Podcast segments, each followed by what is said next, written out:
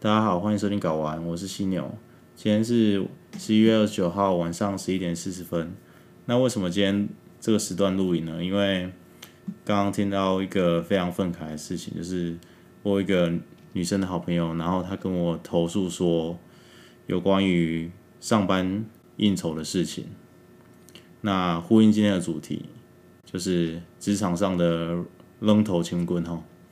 就是晚上刚刚听到她说了这个事情，就是事情的经过是这样，就是他原本早上上班晚，然后老板就问他说：“哎，今天晚上有一个饭局，那你要不要去？”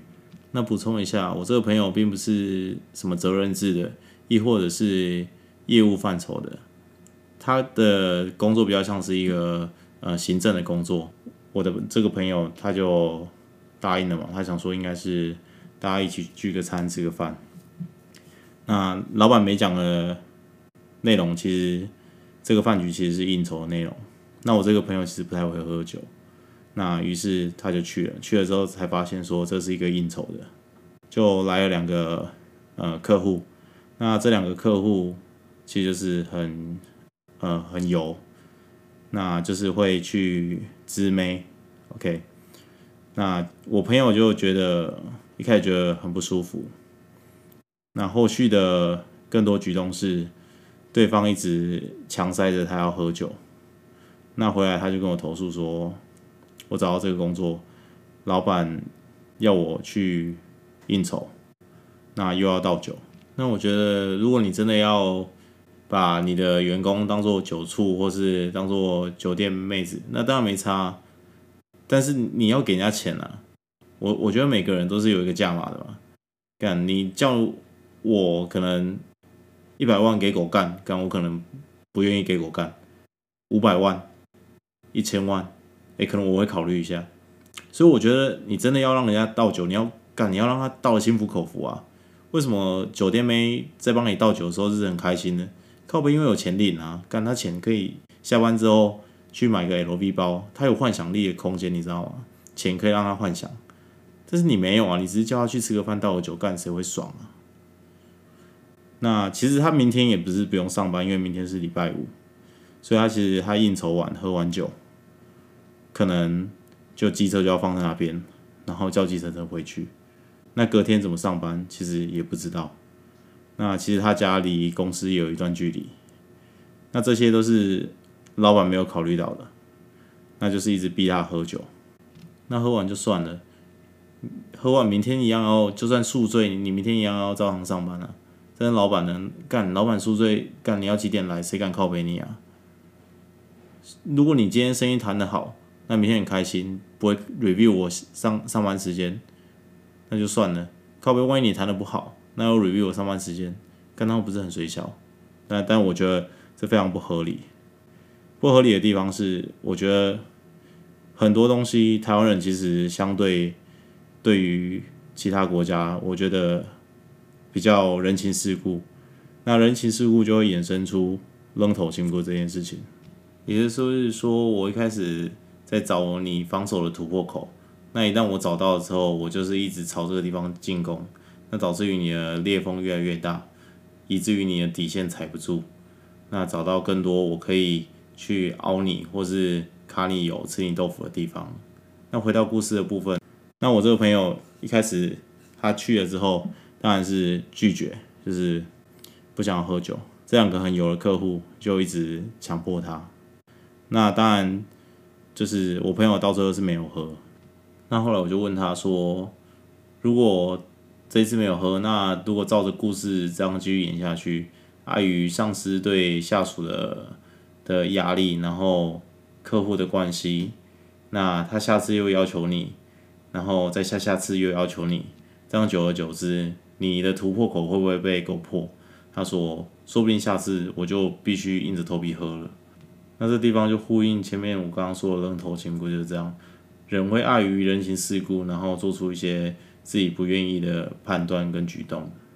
那我想讲的是，其实我们台湾人情世故这件事是非常好，但是它衍生出了一个问题，就是我们不懂得拒绝。那对于我自己在职场五六年的状况，我觉得最好的回应方式其实应该是不失礼，但是说实话。那说实话，其实可以表明你的态度，告诉他你喜欢或不喜欢。那第一时间就把他拒绝掉。那假设他一又故技重施的话，你下一次的话就可以对他做出反应了，就是比如说，嗯，辞职或是直接对他发飙之类的。他有点像寄存真信函啊。你第一次寄了之后，你又不乖的话，你又在骚扰我，干我就要告你了，我就要挤你了。那这个做法就分享给各位。那接着。就讲到这个议题了，那就讲一下，不知道你们身边有没有非常怕老板那种，就是老板是一个非常凶的，那你呃常常会觉得你自己做错事情，然后很怕老板骂。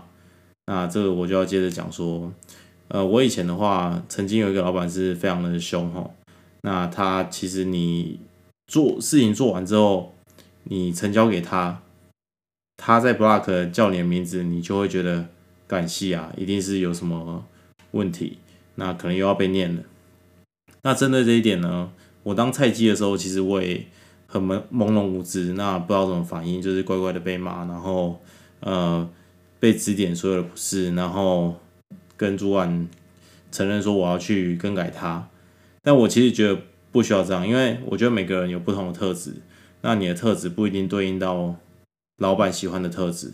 那我觉得不用刻意迎合，只要你真的觉得你需要改的地方，或是加加强的地方，再去做改进就好。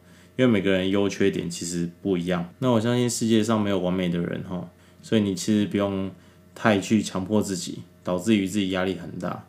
毕竟像爱因斯坦说的，你不能要求一只鱼爬树嘛。那干那就不是你的专长啊，靠你做起来已经相当的痛苦。那现在的话呢，如果遇到这种状况，我会跟老板说，请他不要用这种。这么凶的语气跟我讲话，那什么事情都可以好好说，那可以改进的就去改进，那发生了已经发生了，我们就想办法去挽回它就好。对，所以我觉得这样是可能是比较好的做法，然后直接表明你的态度，我觉得或是你的感受，我觉得是最实在的。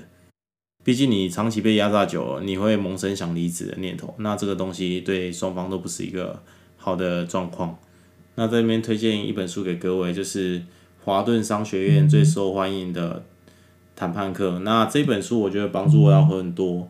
那它会针对呃你的目标，然后你说需要做出的行为，你的目的一一陈列出来，再针对不同的人事物去做改进。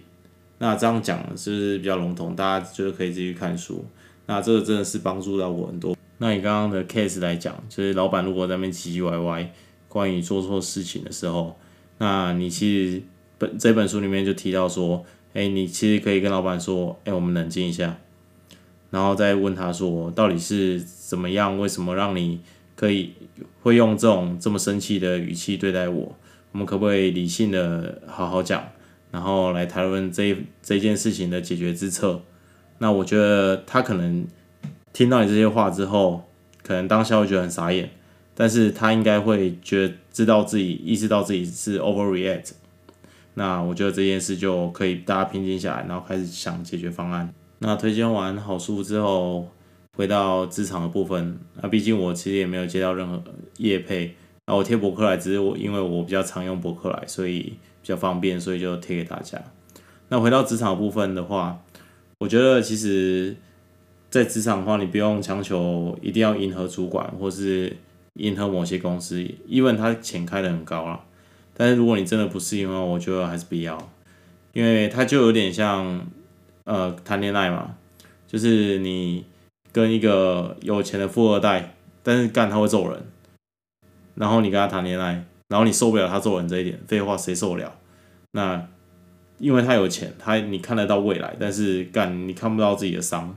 那不可能啊，你会受不了，所以我觉得不用强求了。你真的该分手就分手，那找一个不会打你的，然后呃赚的钱够活就好，毕竟钱很重要嘛。那但是不打你也很重要，所以你就找一个这样的生活也不错啦。